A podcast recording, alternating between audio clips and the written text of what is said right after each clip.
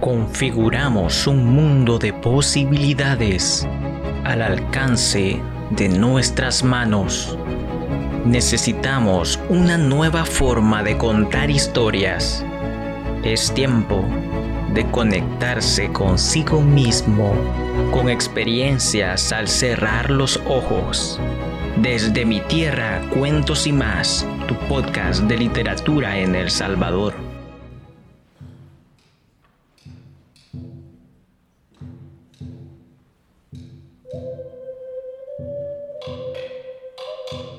Sean bienvenidos a Desde mi Tierra, Cuentos y más. Para mí es un gusto poder estar en este programa número 10 con todos ustedes. Hemos hecho un recorrido desde el mes de febrero y hasta este entonces tenemos ya tres meses dando vida a esta historia del barbero de Cojute, el cual terminó el miércoles 19 de mayo. Y está ahí para que ustedes lo puedan escuchar.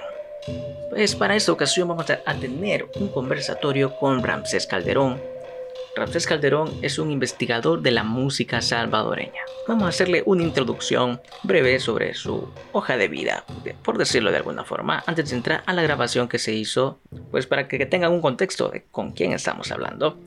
Su carrera musical comenzó a los 11 años tocando la marimba y actuando en recitales. Actualmente reside en el extranjero, ya nos dirá a dónde. Habiendo estudiado en la tradición de Agustín Barrios Mangoré, Ramsés incorpora instrumentos y ritmos tradicionales en su música y composiciones.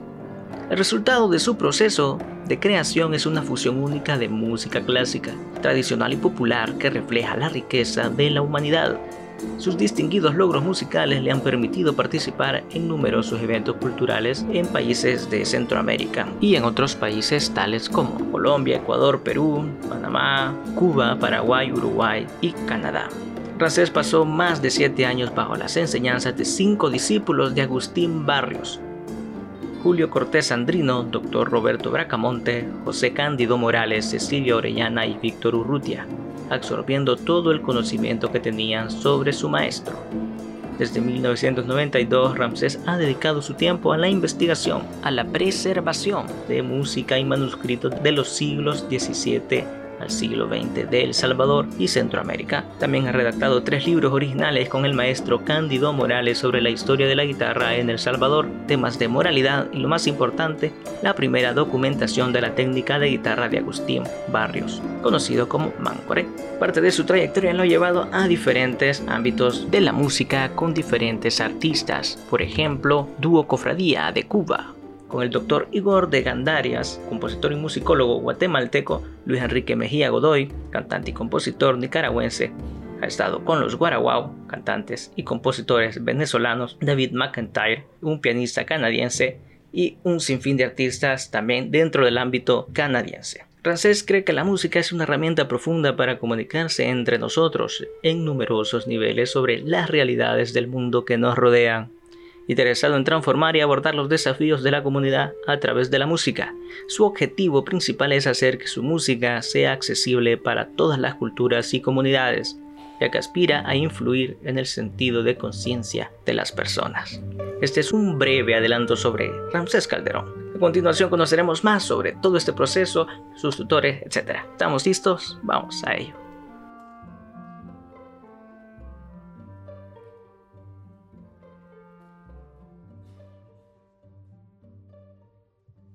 A continuación estaremos haciendo una conversación con uno de nuestros compositores salvadoreños que dan música a la obra El Barbero de Cojute. Estamos con Ramsés Calderón. Démosle la bienvenida. ¿Cómo estás, Ramsés? Muy buenos días, Arnold. ¿Qué tal? Muchas gracias por, uh, por atender pues, y, y, hacer esta entrevista, ¿verdad? Este conversatorio que a mí me encanta mucho. Y sobre todo uh, sobre nuestra gente, ¿verdad? nuestra tierra. Correcto. Tú eres salvadoreño, Rancés, pero estás en el extranjero, en Canadá. ¿En qué parte te encuentras? Eh, ahorita estoy en Quebec, en el área en Gatineau, que estamos a, el, colinda con, con Ontario, con Ottawa. Entonces estoy a 15 minutos de, de, de, Ottawa. Y sí, soy, soy salvadoreño, nací en San Salvador y viví en muchas partes de, de, de, nuestro querido Pulgarcito, incluyendo a, a Usulután, ¿verdad? Supuesto. En serio, wow, qué excelente noticia. Eh, pues A continuación contigo lo que vamos a abordar son, son las fuentes de inspiraciones, la composición de la música, porque tú te dedicas a eso, además eres investigador, eh, tienes una amplia trayectoria con diferentes tipos de instrumentos y que tú lo sabes ejecutar muy bien. Tienes también este interés por instrumentos precolombinos sobre esta serie de, de inicios de la música, eh, pitos, algo por el estilo, ¿verdad? Que se ocupaban en esa época. Y también eh, has tocado charango, tienes una amplia gama de instrumentos que tú ejecutas. Vamos a iniciar diciendo tu contacto con la música. Sé que fue porque viste una zampoña en un, canal, eh, pero cuéntanos sobre eso, tu fuente de inspiraciones en, ese entonces. ¿Cómo surge la música para ti? Bueno, fíjate que realmente la música o las artes en general, yo, yo siempre he sido muy, muy acercado a todas las artes. Y, en nuestra familia hubo muchos, ah, se practicaban mucho las artes. Pues, desde mi papá, mi abuela, mis bisabuelas eran pintores, eh, no de profesión, sino, sino, que pintaban, ¿verdad? Era, parte de su desarrollo artístico en el país, lo que le llamaban los hippies de la época, ¿verdad? Mi mamá también, y en la casa siempre se juntaban. Nosotros vivíamos entre la, en la avenida Juan Pablo, entre la Concepción, justamente entre la Concepción y la Juan Pablo, eh, yo recuerdo justamente cuando cortaron nuestra casa para poder hacer la Juan Pablo II. Y en la casa siempre se reunían, llegaban muchos artistas, tanto de, los locales como, como internacionales, sobre todo en el ámbito del teatro, pintura, literatura. Entonces, en la casa siempre, ese, siempre hubo ese, ese movimiento. Y mi mamá y mi papá eran los que eran más, ah, ah, digamos, cultivaron bastante ese ambiente en la casa. También se desarrolló un ambiente político, más lógico, en la, en la época, ¿verdad? Pero en la casa ya había una, una tradición eh, desde... Eh, ¿De qué año estamos hablando, Ramsés? Disculpa que te haga el... Bueno, yo eso, eso justamente iba a ser, de que estamos hablando justamente desde, una, desde mucho antes que yo naciera. Entonces ya estamos hablando de que ya había una tradición desde 1930, 1920, que fue cuando mis bisabuelos pues compraron esa, esa casa, ese, terreno ahí. Y entonces ya había esa, esa tradición de reuniones de intelectuales, se le llamaba, pues en la casa llegaban de lo, que ahora se conocen como los intelectuales históricos de la época, ¿verdad?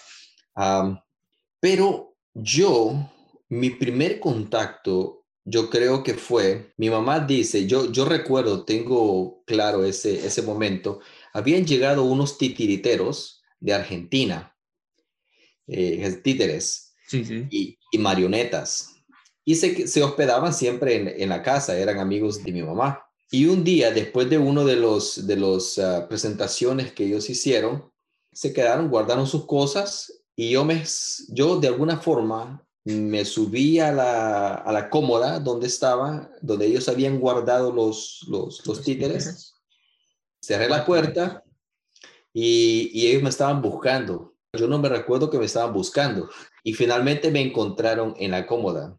Entonces dice mi mamá de que ese fue el primer ah, encuentro en sí con la práctica hasta cierto punto de, la, de las artes, ¿verdad? Correcto.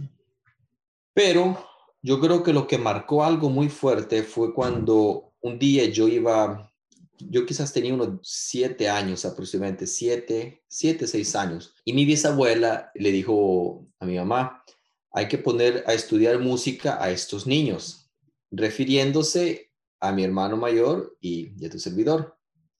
Dice, hay que ponerlos a estudiar con los señores de a la vuelta. Había unos señores que vivían justamente enfrente del Parque Centenario y nosotros estábamos a una cuadra del Parque Centenario.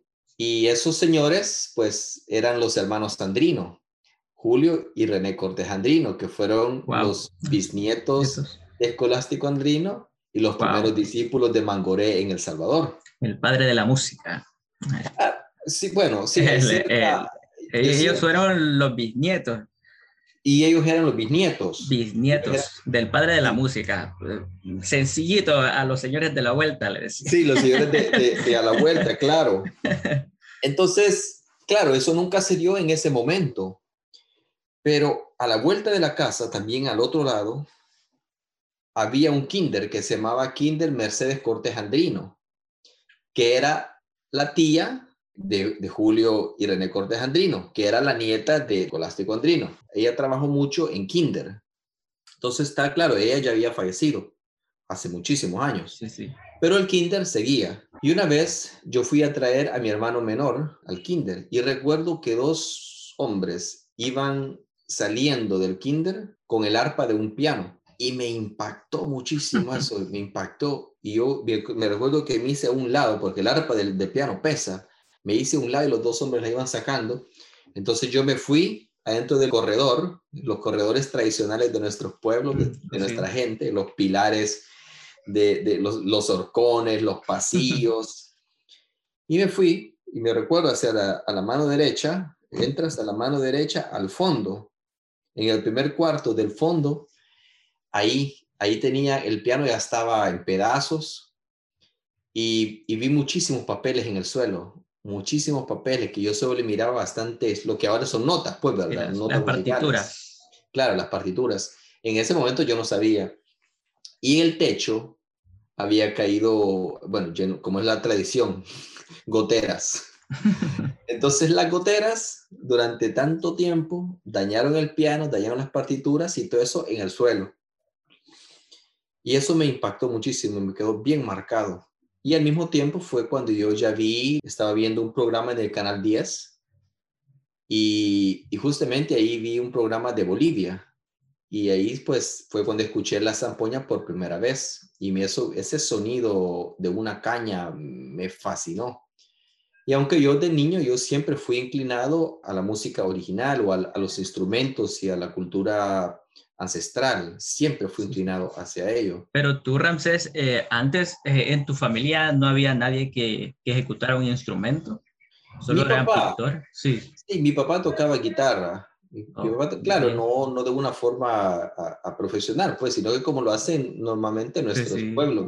a priori, a práctica. Y para, para amenizar, para llevar a los, a, los invitados que llegan. Y aparte que llevaban siempre invitados y toda la gente tocaba, pues eran los, hippies de la época, ¿verdad? Pero ¿por qué? una pregunta interesante, porque estamos hablando de inspiración. ¿Por qué?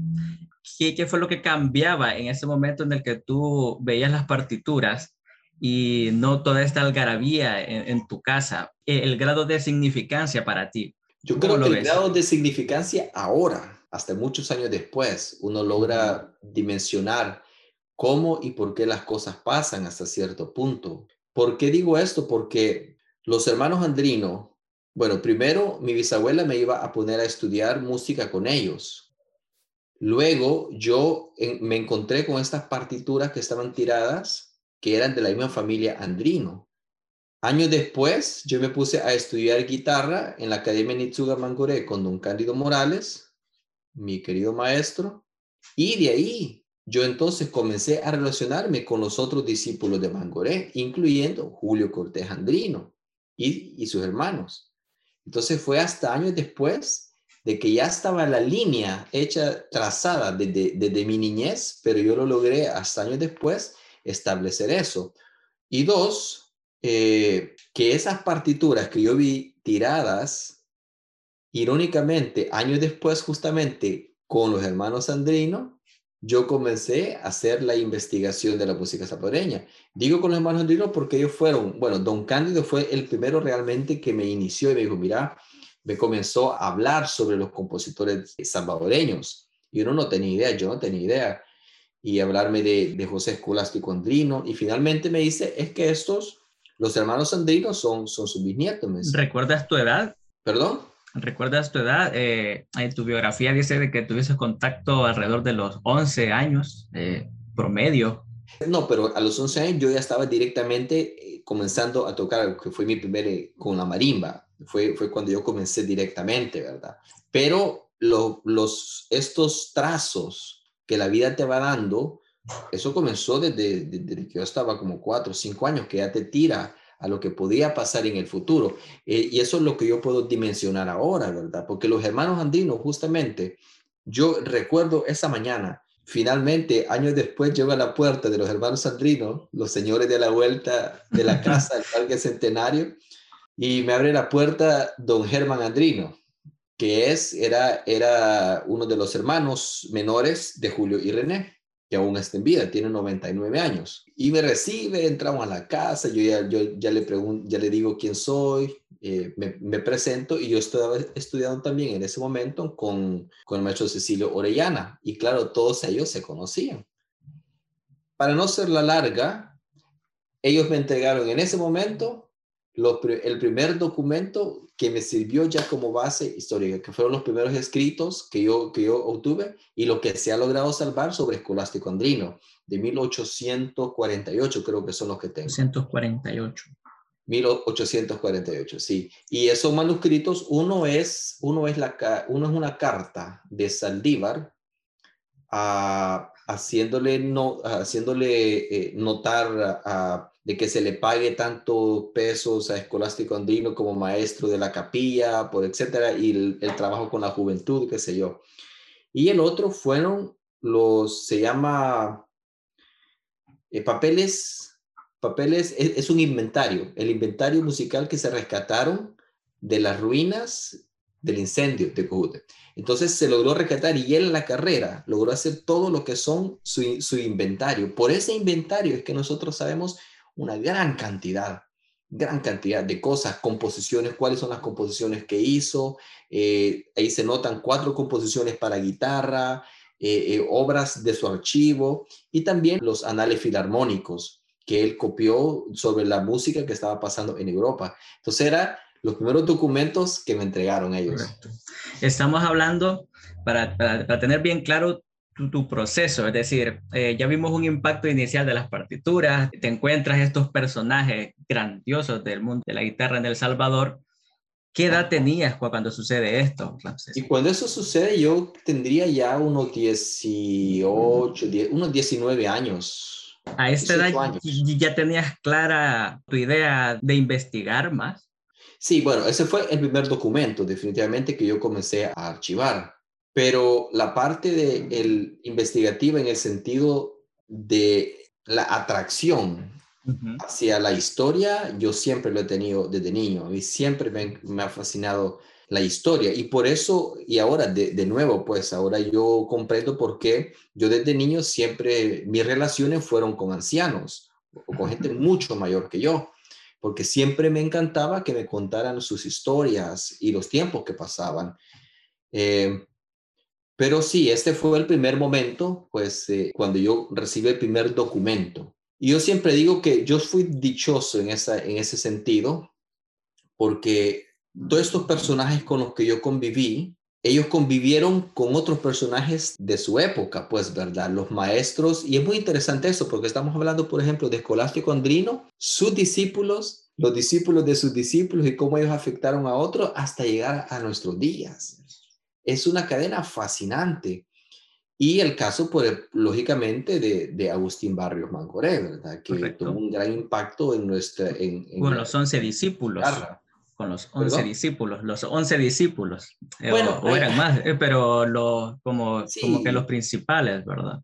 Claro, sí, se, habla. sí, fueron, fueron 12 los que, se, los que se mantuvieron, digamos, como más activos pero realmente él tuvo muchos, eh, cuando uno ve en, la, eh, en las planillas de cuántos eran sus estudiantes y, y, claro, y, hubieron también muchas mujeres, pues hubieron una, creo que hubo, en el segundo año creo que se registraron creo que 20 o 18 mujeres en la escuela, pero es muy interesante eso también porque ellos los maestros te hablaban de esa época y los personajes de la época, las amistades pues de Quino Caso, de, Jorge Lardé y te comentaban lógicamente pues de, las personalidades que, ahora se conocen bien, como el caso de, de Salarrué, Claudia Lars, María de Barata, Ma Ferrer, y eran personajes que ellos también interactuaron con ellos. Eh, cuando te comentaban todos lo que, los sucesos que habían pasado en nuestro país, acordémonos que fue gente que vivió esos procesos entonces, sí, sí, definitivamente es, es, muy interesante. Yo me siento muy dichoso de haber compartido con ellos y haber aprendido, pues, aunque sea un, poco de ellos, ¿verdad? Sí, es muy importante el hecho de que creo que tuviste una influencia muy maravillosa, ¿verdad? Dentro de este campo de, la guitarra y también que fueron estudiantes de este gran personaje latinoamericano, eh, porque tú prácticamente aprendiste de los discípulos, ¿verdad? Sí. De los discípulos de Mangoré. Eh, yo me imagino de que en ese entonces, ¿cómo era la disciplina en la guitarra? Con, ellos, con, con, con, los profesores. Eh, sí, exactamente. ¿Qué me podrías comentar sobre eso? Eh, no, no, te cortaba la creatividad o, o, hacías posible? No, fíjate que en ese momento yo, aunque yo quería, ah, siempre estuve interesado en escribir, es decir, tenía muchas ideas en la cabeza, sonidos que, estaban constante, constante, melodías, pero nunca realmente sabía cómo plasmarlos. Y aparte que yo tenía una, una tuvimos una, una vida en, mi familia y aparte hablo de, mis hermanos y, y, tu servidor un poco difícil, cuestiones que se ven en nuestro país. Entonces, eh, yo estaba preocupado pues por otra cosa, estaba trabajando al mismo tiempo y dando clases al mismo tiempo y estudiando al mismo tiempo y, y me recuerdo que me levantaba a las tres y media de la mañana para comenzar a estudiar de manera que podamos cubrir todas las cosas durante el día. Entonces nunca me di a escribir, pero el estudio eh, yo recuerdo, don Cándido era bien estricto, y aparte que era, éramos, él siempre me, me decía, Ramsés, es que eh, con, con, su esposa, con la niña Dorita, decía que tú eres el hijo que nosotros no tuvimos. Es decir, ellos ya tenían hijos, pero entre ellos dos no tuvieron hijos. Entonces, era mucho más estricto que de por sí. Don Cándido era una persona fuerte, con un temple serio, fuerte, justamente como, como se dice ahora, el corte de la época, ¿verdad? Sí, sí. el corte sí, por eso pregunto, es que... Sí, sí, muy estricto, recuerdo que, pero también, aparte de ser muy estricto, era una persona muy filosofal. Él era teósofo también, justamente como su esposa. Entonces, nosotros conversábamos muchísimo al respecto. Yo pasaba todos los días, todas las mañanas era con él y en las tardes estaba con, con Don Chilo eh, Orellana y los fines de semana me iba a ver a don Víctor Urrutia o al doctor Bracamonte y siempre a tomar té. Yo recuerdo con don Cándido siempre el té de jazmín. Ah, qué conversaciones, caramba. No tienes idea, qué conversaciones de, de historia, de filosofía. Ah. Pero mira, y el caso de, por ejemplo, de Don Chilo, era también una persona muy estricta yo fui el último discípulo que tuvo Don Chilo. Él me daba... ¿Qué edad tenía él? Él ya estaba mayor. Híjole, entonces yo tenía quizás 88 años, más o menos. Como una mente brillantísima, brillantísima. Él está conocido, además, en los libros, hay, hay un libro que se llama Los músicos de Latinoamérica, o historia de la, de música en Latinoamérica y él está mencionado en esos libros, justamente como con el maestro Cervellón, ¿verdad? Wow. Pero, y era por la calidad de, de, de, músico, con un oído absoluto, con un prodigioso, prodigioso. Sí, sí, sí, él a los 10 años, él ya conocía a, los intervalos y la armonía, no había problema, corrigía a varios ah, directores invitados que llegaban que se equivocaban en, ciertas cuestiones y él estaba ahí pendiente. Entonces, por eso el, maestro Cecilio Orellana tiene una historia, eh, eh, un puesto en la historia musical del país enorme. Recuerdo una vez que íbamos eh, en el auto y, y, de repente, bueno, tú sabes, los, los vehículos en nuestro país es, un constante sonar de, de, los, sí, de los, de los pitos. Y me dice, ok, ese es, ese, dime el qué, qué notas son y qué intervalo es, me dice. qué yo decía, oh, mira, este, yo le puedo decir es el intervalo, pero las notas no, no, no, no le... Entonces, yo es esto, esto y esto. Entonces, ellos se ponían así, era algo maravilloso. Al que el maestro Mancoré le llamaba a él maestro también, por el conocimiento musical que tenía, era grandísimo.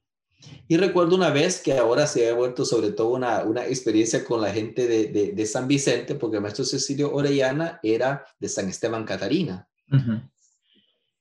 Y recuerdo una vez, yo yo pues no tenía recursos para nada. A veces me tocaba caminar de la casa. Yo estaba estudiando en el Exal en ese momento. Yo vivía allá por la, eh, de la Constitución. Entonces a veces caminaba todo eso para abajo y no teníamos pues para almuerzo y luego después a las clases de él. Y una vez recuerdo que dos días antes me, eh, me estaba dando armonía entonces yo llego a la clase, yo estaba cansado, pero eh, bien a, poco aturdido. Y me comienza a dar la clase. yo le digo, mire maestro, pero usted me dijo que eso no era así, esto no es así, esto es así, así. Y yo, yo diciéndole a él. Y me decía, no, no, no, no, Rances, mire, esto es así, así, así, y la voz es acá. No, maestro, a la tercera vez me dice, bueno, si tú sabes, me dice, entonces ¿para qué vienes? Dice. Yo creo que con mi edad, mes, yo creo que con mi edad conozco un poquito de este tema, mes.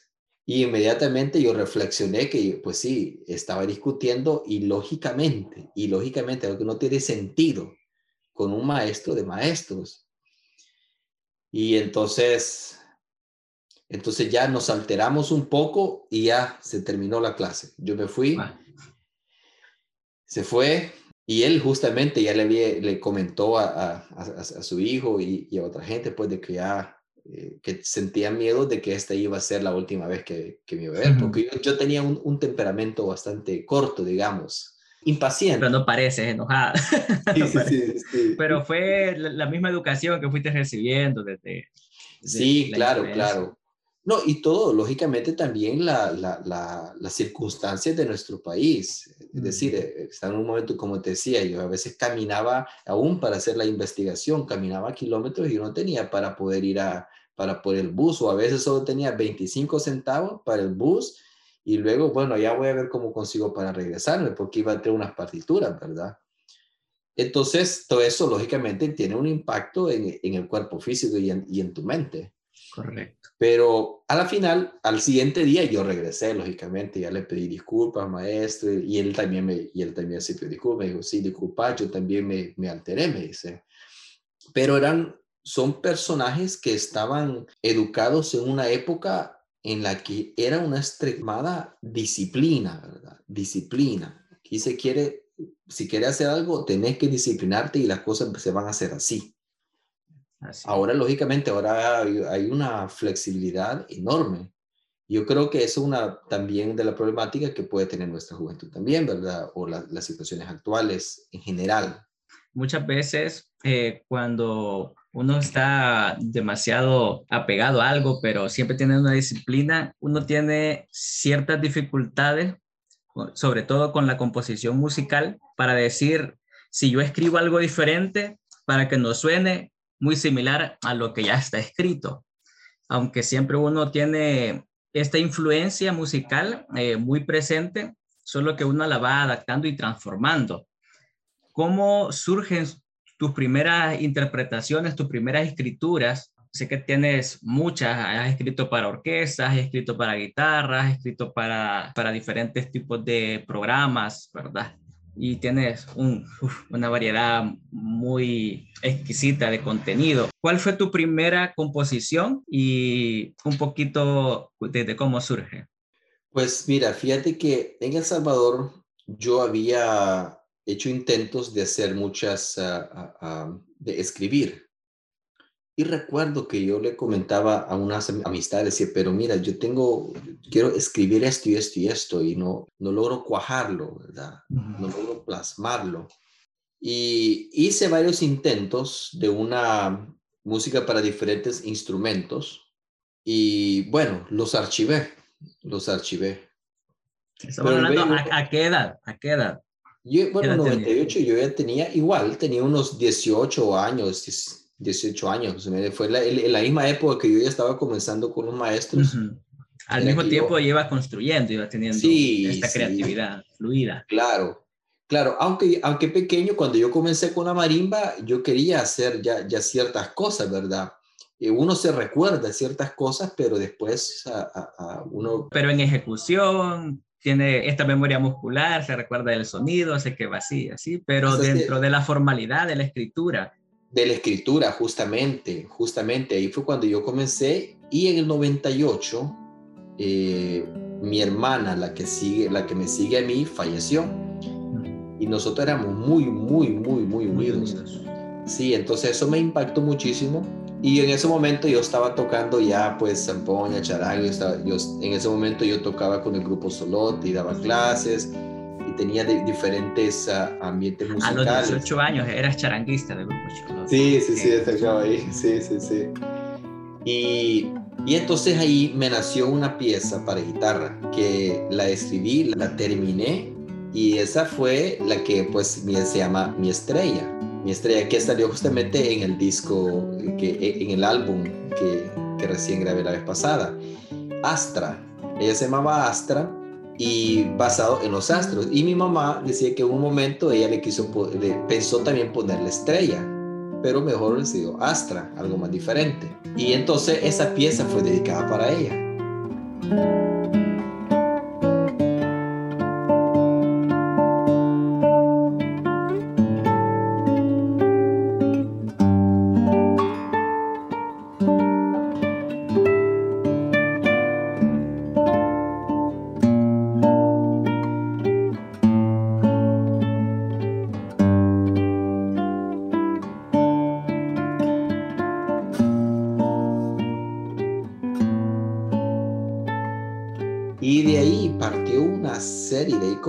Las, ah, la, quizás la, no la facilidad, ah, pero la, sí, la facilidad como para poder escribir. Y salió muchísimo, comenzó a salir.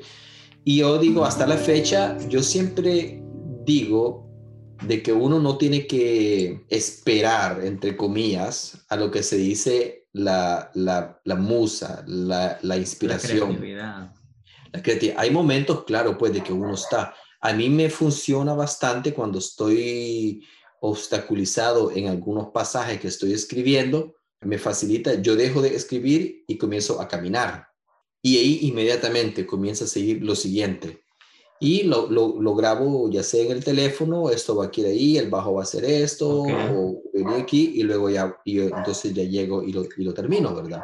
Eres, eres, ¿Eres disciplinado? ¿Tienes un horario establecido para llevar esto o no? No, yo soy disciplinado para estudiar. Para estudiar, sí. Yo todavía, todos los días, yo me levanto a las 4 de la mañana, hago mis disciplinas de ejercicio físico, un poco de, de, chicón, un poco de meditación, ah, y luego inmediatamente al instrumento. Eso sí, yo tengo, para estudiar, yo tengo disciplina. Pero para escribir, como se me facilita, yo me acostumbré a que me dice, mira, vamos a escribir ahorita. Ok, sentémonos. La melodía, y aquí va saliendo ya, ok, y, ahí lo vas escribiendo ya. Yo pienso de que uno tiene que ser así, porque lo que uno hace es ejercitar cierta conexión, todo, todo es vibración, todos son frecuencias. El universo y el mundo simplemente son reverberancias. Eso es, eso es lo que es, todo lo, tanto lo material, lo material como lo inmaterial, son reverberancias. Entonces, cuando uno se conecta o uno vibra con cierta frecuencia, uno se conecta a, eh, otras ciertas frecuencias ah, musicales en este caso, ¿verdad?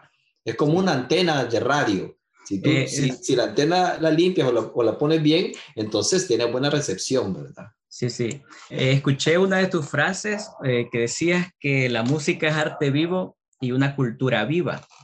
Y también hablabas de, de ser consciente con la música de, que esta poderla llevar y que cuando sos consciente tienes una intención, ¿verdad? Que ese es el objetivo. Y la pregunta es, ¿cuál es tu intención al momento de hacer música? Depende a, lo que esté haciendo, depende. Yo, como tú dices, yo he escrito para, todas mis piezas, eso sí, todas mis piezas, casi todas, no, todas más bien, tienen una dedicatoria siempre se las he dedicado a algo o a alguien, incluyendo la de orquesta. entonces, entonces eso te motiva, a veces tú ya, ya tienes un foco en donde vas a tomar como para poder escribir, eh, escribir basado en ello. Por ejemplo, una de las primeras piezas para orquesta que escribí se llama Sonidos de mi Tierra. Y... Tuve el privilegio de escucharlas, creo que está en SoundCloud. Creo que está en SoundCloud, sí, creo, sí, creo que está en eh, La, la, pondremos, mientras me estás narrando, la pondremos de fondo. Perfecto. Sí, yo creo que esa fue de los primeros intentos que hice de poder fusionar ciertos ritmos, tanto, nacio, eh, tanto de, del istmo americano con los europeos. Y muchos podrán decir cuando la escuchen, hay ciertos sectores que es jazz, latin jazz en orquesta, o ciertos sectores que son netamente lo que es un danzón o lo que es, pero todo uno puede decir, pero eso no es nuestro. Y sí, es decir, originalmente nosotros no tuvimos esos ritmos. Pero, pero identidad cultural sí la tenemos. Sí, pero identidad cultural sí, pero hay una parte importante que es El Salvador siempre ha negado la descendencia africana o la descendencia de, eh, negra en nuestro país. Y muchos de esos ritmos que yo puse ahí justamente para hacer honores a esta gente que ha sido, a nuestros hermanas y hermanos que han sido denegados durante muchos tiempo en nuestro país, ¿verdad? Sí, la comunidad afroamericana, ¿verdad? Claro, claro, entonces no lo podemos negar. Es decir, tenemos, colindamos en nuestro territorio nacional, colindamos con otros países que tienen en su cultura eh, o, sus sectores, ah, sobre todo la parte de los garífunas de la, de la costa atlántica, ¿verdad? Pero en El Salvador siempre se negó y muy mal expresados también, pues nuestra gente es una gente también muy racista. Nosotros vemos con nuestros propios, con nuestros propios ancestros que nosotros mismos llevamos en nuestra sangre y decimos, lo que siempre decía antes, ¿verdad? Y que aún se dice en muchos lugares, indio pata rajada, ¿verdad? Sí.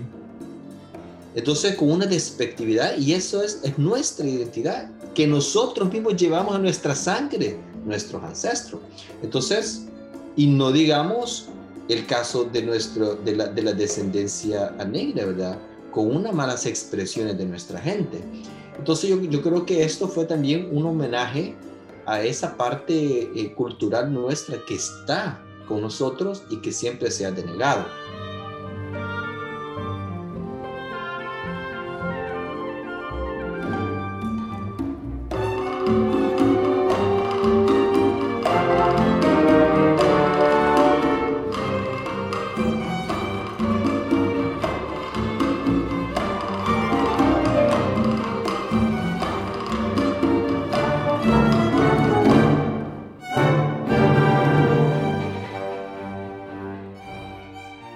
Esa obra, Sonidos de mi Tierra, se ejecutó en Cuba también, pero una vez se ejecutó aquí en Canadá. Y yo le hice un arreglo introductorio que no, que no está escrito en, esa que tú ves en el, en, el SoundCloud. Y esa la, la dimos inicio con tambor legüero, con ah, tambor tradicional salvadoreño, con ocarina y luego una flauta tradicional norteamericana de los pueblos originarios, con un piano y luego entra ya pues en la, en la parte que tú conoces, ¿verdad?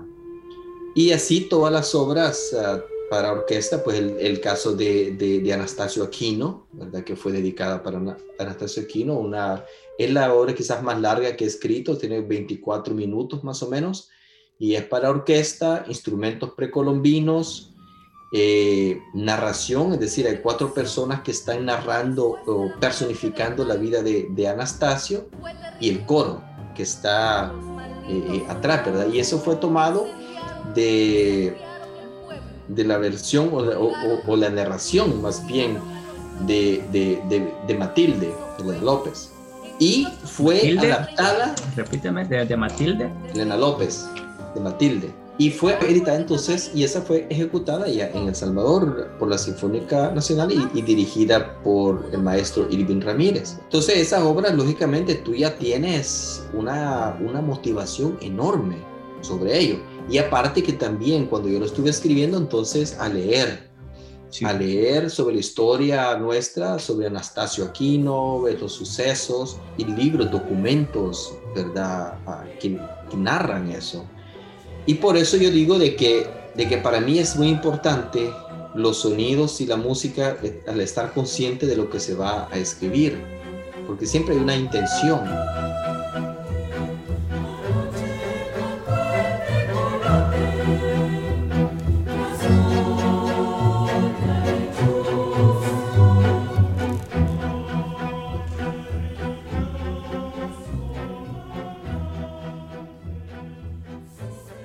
Pero volviendo a la parte que estábamos, que estaba mencionando sobre que todo es reverberancia, entonces los sonidos tienen una, un impacto e, enorme, enorme en la conciencia del, ser humano o en las diferentes dimensiones del ser humano, porque eso justamente son reverberancias y son frecuencias.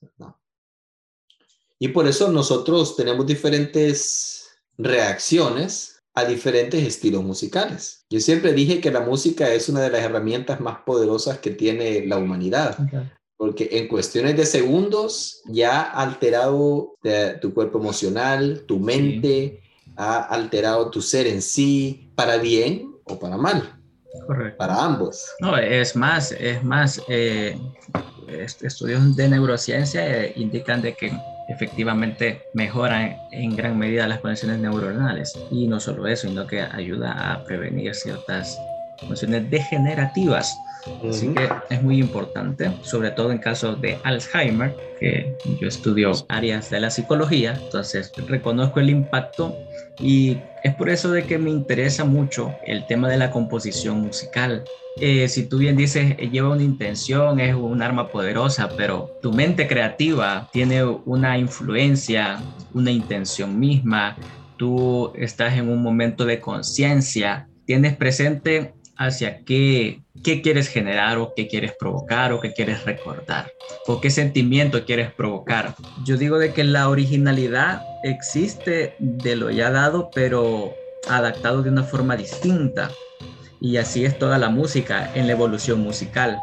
Hemos venido transformando. Es muy interesante el tema de, tu historia, cómo te has venido construyendo dentro de esta rama y de tipo de instrumentos que también utilizas. El tema de que es un arma poderosa lo es. Y el tema de que todo es vibraciones también.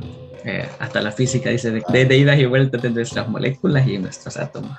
Claro, yo creo que yo tengo una intención clara cuando con, mi música. Bueno, no es, no es mi música realmente, yo simplemente soy un canal que capta ciertas vibraciones que están pasando, ¿verdad? Pero no es mía, es decir, la música, los sonidos son, siempre son reverberancias.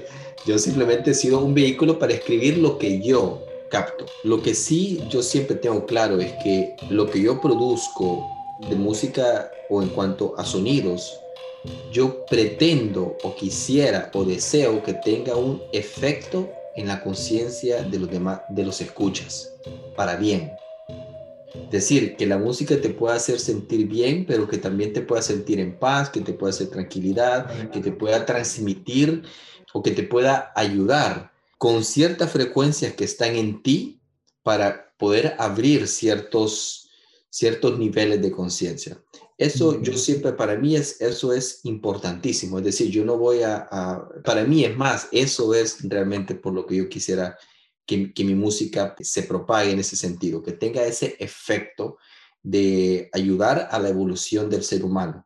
Y por eso yo también decido estudiar, por ejemplo, mis grabaciones, yo siempre las hago en afinadas a 423, no a 440, que es el estándar. Y es porque para mí crea otro tipo de... 423 o, y no 432. que no, 432. ajá, que comúnmente también está asociada a 432 para esta cuestión de conciencia, armonía de la tierra, pacífica, exactamente.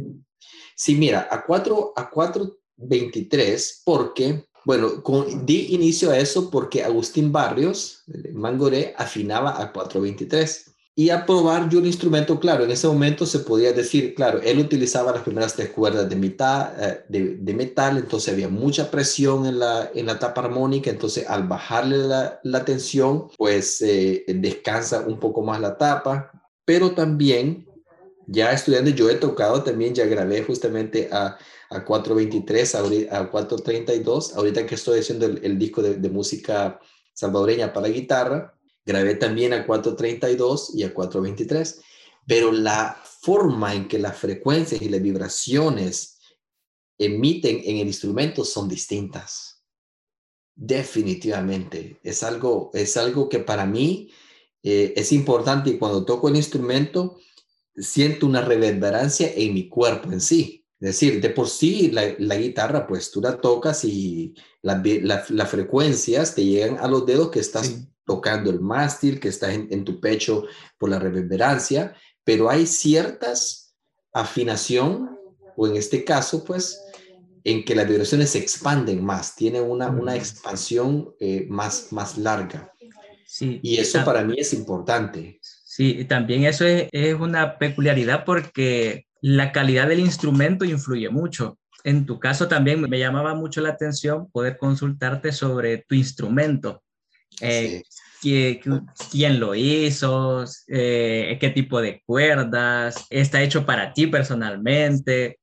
Eh, eso, eso, es, eso también es importantísimo. Es, importante, mira, y justamente ahí me has pegado en el, en el clavo, como se dice.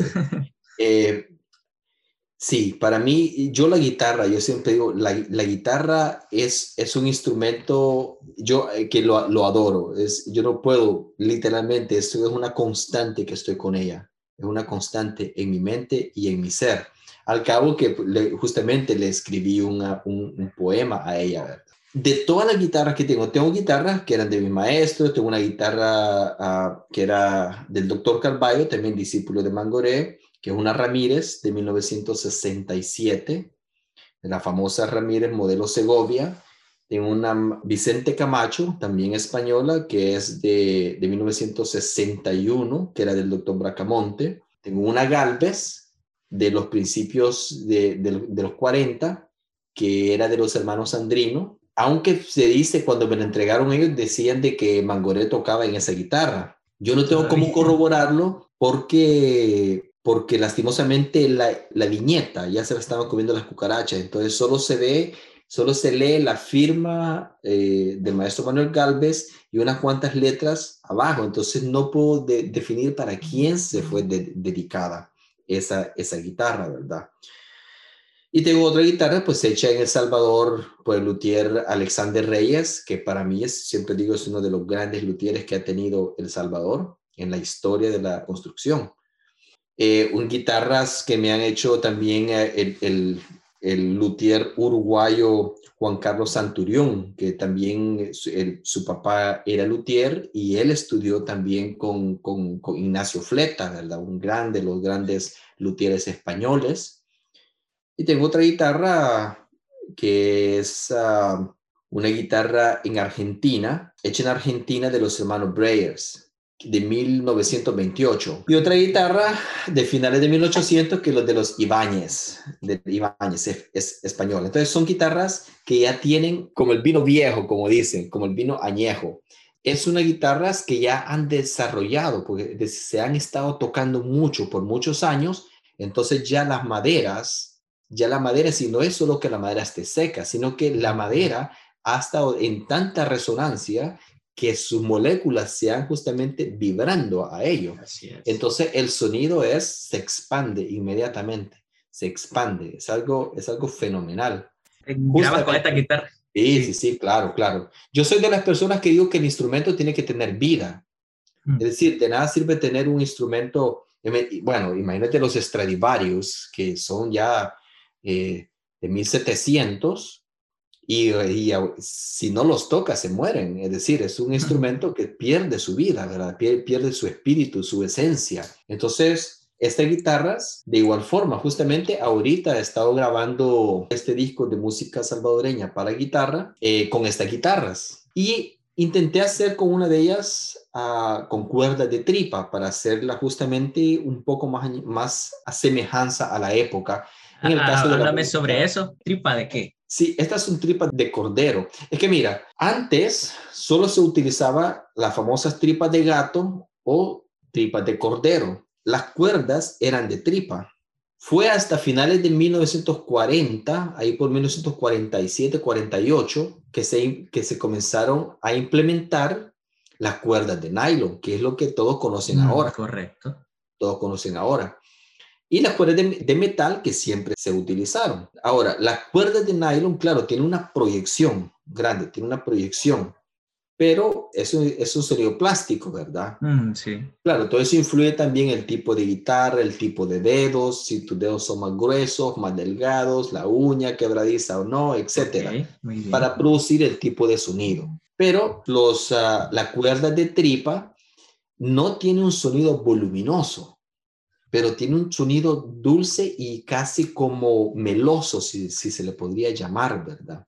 Por eso es que muchos le llaman que es un sonido eh, eh, de los dioses, un sonido espiritual, ¿verdad? Que es el, del, cordero. Y en la época del Salvador, cuando se escribió mucha música para guitarra, antes de los 40, en El Salvador, la música de Felipe Soto, de Rafael Olmedo, de Domingo Santos, todo eso, ellos tocaron con cuerdas de tripa. Entonces yo quise grabar, pero lastimosamente las que ordené, la primera, la, la, primera cuerda no estaba buena, entonces se fueron, se fueron quebrando, se fueron reventando.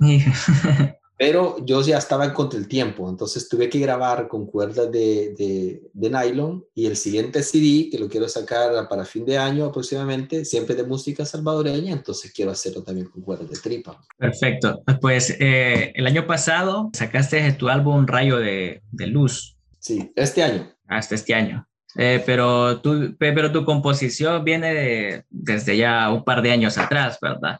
Justamente. Que es la que hemos utilizado durante estos capítulos anteriores y también cuando me comuniqué con el escritor, él me decía de que logró escuchar una que es gratitud gratitud la logró escuchar y, y, también todas las de los demás eh, guitarristas que, que dan vida al podcast. Pero él dice de que la guitarra es de los instrumentos favoritos de él y que da la armonía tranquila en base para, para recordar, realmente para transportarse a, a, este momento o a este pasaje histórico que él tiene. Eso quiere decir de que tu música tiene una intención de nostalgia, al menos yo la he podido apreciar de esa forma, que sí, como tú mencionas, me transporta a una casa de adobe, me transporta a, un, a una mecedora frente a, a, una finca, me transporta a una taza de café. Muchas de, de las composiciones de, de este álbum, Paisajes Salvadoreños, Contemplación, destellos, que son las que hemos ido utilizando, tienen esa particularidad de una técnica muy parecida, pero al mismo tiempo suele ser melancólica, entre melancolía, nostalgia, pero de una nostalgia alegre. Al menos eso me ha causado. Pero tú, ¿cómo describirías tu música? ¿Tiene un género específico o no? ¿Cómo la nombrarías o cómo la describirías? ¿O qué características tiene? Sí, fíjate que es una eh, pregunta difícil porque nunca le he dado un nombre en sí. Y ya, me han hecho esa, esa pregunta, ¿verdad? Yo creo que, mira, yo creo que definitivamente yo soy una persona que me gusta mucho la tranquilidad y la, y la meditación. Me gusta mucho el pasar tiempo con la naturaleza. Me gusta contemplar, observar los árboles, eh, las aves, los animales. Yo creo que mi música a veces sale así, sale con esa intención. En el caso de gratitud, pues fue dedicada al maestro Elías Barreiro, que justamente un maestro cubano guitarrista que hecho una, una de las leyendas eh, guitarrísticas en el mundo, que aún está vida, tiene 90, 91 años, va a cumplir. Y era justamente ese sentimiento que tenía en esos momentos de, de agradecerle, de agradecer a él por su amistad, por su trabajo y dedicación, pues, ¿verdad?, a las futuras generaciones. Y de igual forma todo, yo creo, yo siempre, mira, hay, hay algo que yo he escrito, un dicho que dice, el sonido producido al pulsar la guitarra es el reflejo interno de quien la pulsa. Muy bien. Entonces para mí es eso justamente, tú estás escribiendo algo y, y claro, de nuevo, como te decía, siempre hay una motivación hacia quién y de quién, para quién se la voy a dedicar o hacia quién se la estoy escribiendo. Y en base a eso, tu emotividad se canaliza hacia eso. Pero lógicamente sin dejar de perder mi propia personalidad, que es una personalidad, como te decía, eh, muy amante de la naturaleza, muy emotivo, pero sí, muy, muy, muy emotivo. Y sí, sí, quizás nostálgico, en el sentido justamente lo que tú mencionaste, ¿verdad? De las fincas, de los terrenos, del campo. Eh, y es una nostalgia que yo quizás añoro de, la niñez. Correcto. Eso, esos momentos de la niñez. ¿A qué edad dejaste el país?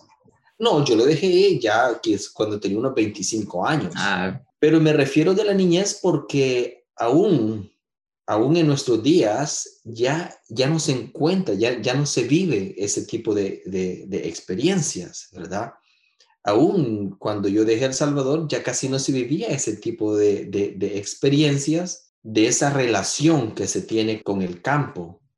Eh, ya la parte de la modernidad, entre comillas, eh, venía consumiendo a el ser humano hasta cierto punto, bueno, a lo que hemos llegado ahora, ¿verdad? Y creo que eso fue es parte de la problemática social que vivimos, es la desconexión.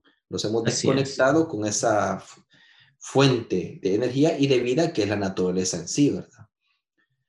Entonces, todas estas melodías, todas estas piezas tienen, evocan cierta parte energética que es eh, siempre que tenga que ver con esa fuente creadora eh, universal, ¿verdad? Que esa fuente energética universal.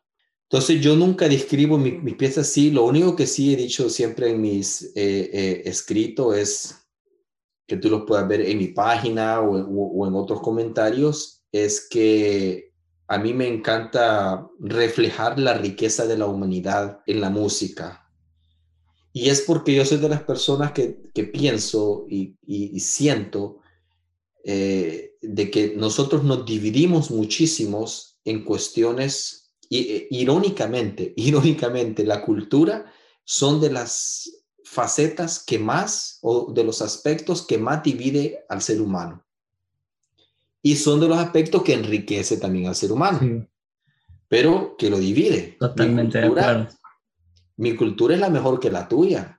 Oh, mi cultura es buenísima. Mi, mi comida nunca se compara. Mi comida es la mejor comida que existe, ¿verdad? Entonces, ya hay cierta separación que por historia siempre hemos tenido eh, guerras por divisiones y por diferencias. Y por demostrarte que yo soy mejor, de que lo que yo hago Yo soy de las personas que digo justamente eso, mira, nosotros no podemos coincidir en todo, y podemos tener muchas diferencias, pero eso no quiere decir que no podamos trabajar juntos. Eso no puede decir que no podamos ser amigos. Podemos tener diferentes, pero hey, tenemos diferentes opiniones, pero podemos ser amigos y trabajar juntos, ¿verdad? A través de la música, por eso yo, yo siempre digo de que quiero reflejar también, hay muchas piezas para orquesta que he escrito así, que refleje la riqueza ah, de la humanidad, ¿verdad? Y en mi caso, la música, eh, perdón, en la guitarra, que siempre hay ciertas partes que me nace la cuestión original de la guitarra, pues hay ciertos, hay ciertos pasajes que siempre tienen alguna, algún motivo eh, árabe español, ¿verdad? Y es porque justamente también es parte de, mi herencia. Así es. No puedo decir simplemente que soy de las primeras naciones o de, los pueblos originarios de El Salvador, porque también tengo descendencia a, española y así como también la tengo turca. Eh, realmente es muy filosófica tu manera de ver la música. Eh, creo de que la has aprendido por estas personalidades que tú has, te has juntado desde muy joven, desde muy pequeño. Y cuando vienes aquí a El Salvador, siempre eres muy reconocido, te hacen notas de prensa, te catalogan como alguien prodigio, pero sí, definitivamente lo, eh, lo, he leído por ahí que te mencionan, pero es por eso, es por eso de conocer cómo te has venido construyendo, es tu disciplina en la guitarra, que es parte de tu vida, y pues crear y darnos esta, esas vibraciones con tu música, creo que es un regalo muy, muy bueno para nosotros los salvadoreños y para el mundo en general. Eh, así a manera corta, para ya irle dando un poco de, de cierre al podcast, eh, Paisajes Salvadoreños está dedicado pues a la tierra del Salvador. Eh, pero como tú dices de que te inspiras en, en algo concreto, ¿está basado a un lugar específico de Salvador o es en general? No, fíjate que sí. Es decir, cuando te comentaba, yo viví en diferentes partes del país. Eh, viví en San Miguel, viví en, en Usulután, en Aguachapán, en San Salvador y viajábamos también para otras partes. Pues, viví en Sonsonate, en parte de, Santa Ana que siempre íbamos. Y en la niñez, eh, la vida en el campo de Usulután, en Jucuapa específicamente, y en San Miguel, el puerto, el puerto del Triunfo, Chinameca. Entonces, recuerdo a las, los momentos de mi niñez cuando yo me levantaba temprano porque me quería ir con los señores que iban a, a, a, ordeñar las vacas. Entonces tempranito y ya pues ya hacer la, miga, ¿verdad? Que es la, que es la tortilla tostada con la leche cruda. Sí, sí. Entonces, que eran de los desayunos eh, exquisitos. Sí, exquisitos y caminar en el campo y ver, verlos eh, el cielo, cómo se refleja, los sonidos de las, de, las aves, el chonte, que es mi ave favorita, el, el, el, canto del chonte.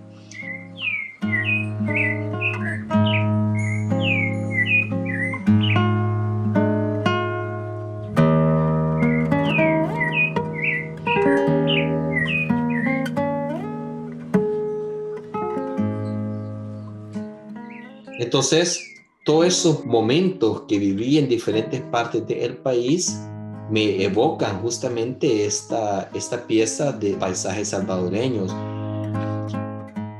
Y es, sí, es algo nostálgico, lógicamente, pues porque, como te decía, aún ahora ya casi no se vive eh, y hay mucha gente que, y hay lugares que sí se viven, pero que ya no está consciente la gente de ese disfrute, de esa belleza que tenemos en nuestro país, ¿verdad? Sí.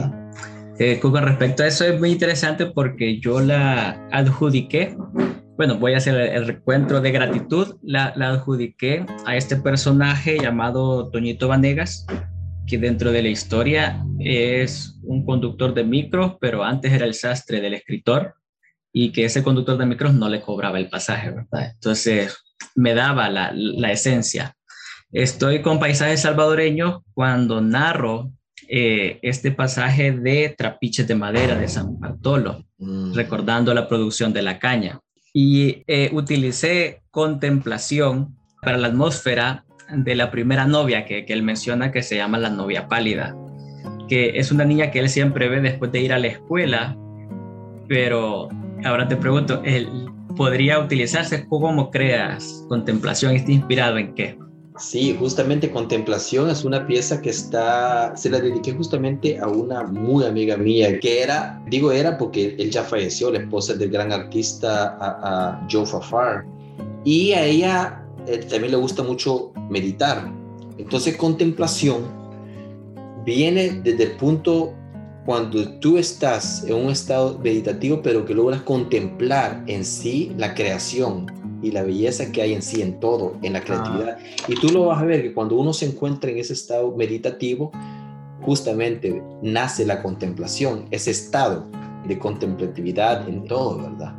Sí, correcto. Pues, pues bien, eh, eh, yo trato de ver porque a ver si no me he equivocado en la utilización de tu música. no, pero eh, realmente uno, realmente, es decir, uno la puede, tú lo puedes utilizar para lo que corresponde, porque, a cada persona le afecta diferente, le evoca de diferente forma, por las tonalidades también. Porque por ejemplo, sabemos que es muy subjetivo todo. Es muy subjetivo, sí, y hay personas que les encanta mucho maíz negro y me dice, maíz negro, es una, es una, caramba, que se me, me, llena, me pega muchísimo. Pero maíz negro es, está primero en la tonalidad de, que si no me equivoco, de do sostenido menor. Es una tonalidad bien, ah, bien, si, dentro de la música oscura, si se le puede llamar, ¿verdad? La pondremos, de fondo. No, es ni melancólica, sino que es, es un poco, ves, ah, ah dolorosa. Y esa pieza fue dedicada a un amigo, justamente negro, a, origen de, de, Australia, que nosotros, estando en Australia con mi esposa, eh, como la delegación canadiense, fuimos a, a, los pueblos originarios de, Australia. Entonces, por la historia que hay en esa relevancia, y maíz negro como parte de los cuatro maíces que tenemos en nuestra cultura, ¿verdad?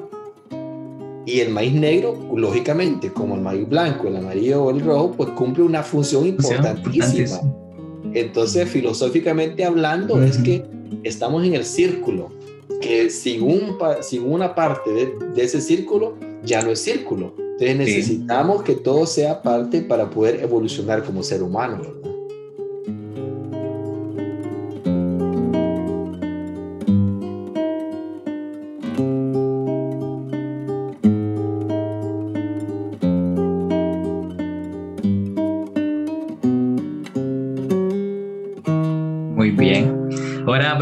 Hablar de destellos. Destellos. Ya para ir finalizando. ¿Qué, como el destello, destello sí es más triste un poco. Yo, yo así la catalogo, pero... Sí, es un poco triste, pero fíjate que más bien esa se la, se la dediqué a, a, la directora, que ya falleció también, era la, la directora de una galería en, en, en Saskatchewan. Eh, en que era mi, mi, esposa, era la curadora de arte ahí. Y, y ella cuando se retiró, nosotros eh, éramos muy amigos. Cuando se retiró, yo le hice ese regalo como de, como de, de, de, regalo de, de justamente. Pero el esposo de ella es un artista también, él, él es esposo, y que su arte siempre está basado en el cosmos. Entonces, destellos tiene que ver con el movimiento eh, celestial o con el movimiento astrológico, astronómico eh, del universo y que se refleja en el microuniverso que es el ser humano. Entonces, que el movimiento de nuestras células está constante con todos los protones, los neutrones, los electrones y todo ese movimiento que pasa en, nuestra, eh, en nuestro cuerpo, que es un reflejo justamente del universo. Entonces está, está basado pensando justamente en ello. Por eso es que la, eh, la sientes de que se va de un lado a otro y que lleva a contrapunto también. sí, sí. Tiene cierto baja. Ajá, altibajos, altibajos. Sí, pero justamente eso, los movimientos celestiales que uno lleva en uno.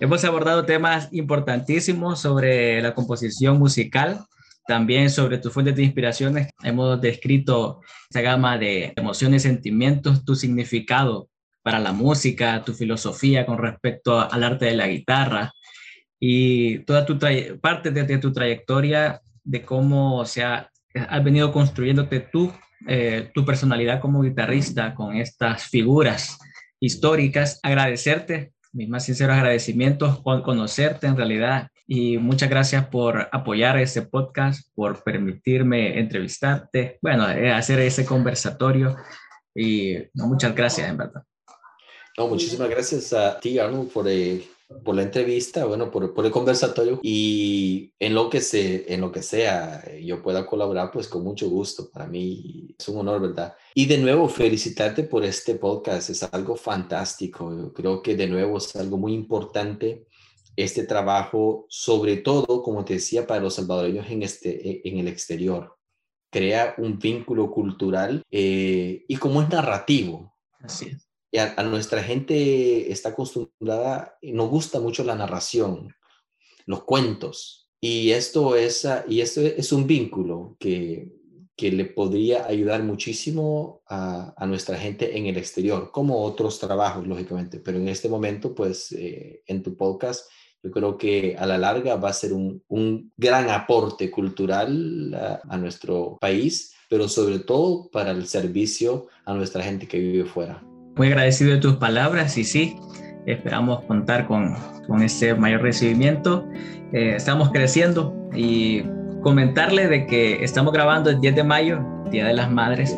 Si tienes algo más que agregarnos. No, muchísimas gracias de nuevo. Gracias a todos los uh, audio escucha y felicidades de nuevo a, todas las madres eh, eh, en su día. Y y no solo a las madres que tienen hijos, pero también, como decían nuestros ancestros, a las nanitas. A las nanitas. A las nanitas que son la fuente de vida, las continuadoras de la vida y que nuestra sociedad pueda pues realmente canalizar y cuidar estas nanitas que depende de ellas pues el, el futuro del bienestar de nuestra sociedad. Perfecto. Así que muchas gracias y saludos a todos, bendiciones. Muchas gracias, Rances. Esperamos tenerte en un futuro en este podcast otra vez hablando más sobre historia de la música. O si no, pues hacemos el enlace para nuestros asociados también, que tal vez estarían interesados en conocer todo esto. Muchas gracias, Rances. Muchas bendiciones. Hasta la próxima.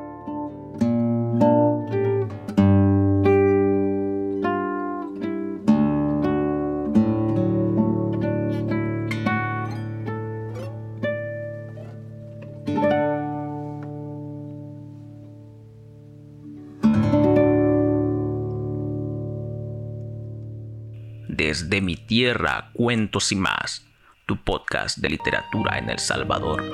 Desde mi tierra, cuentos y más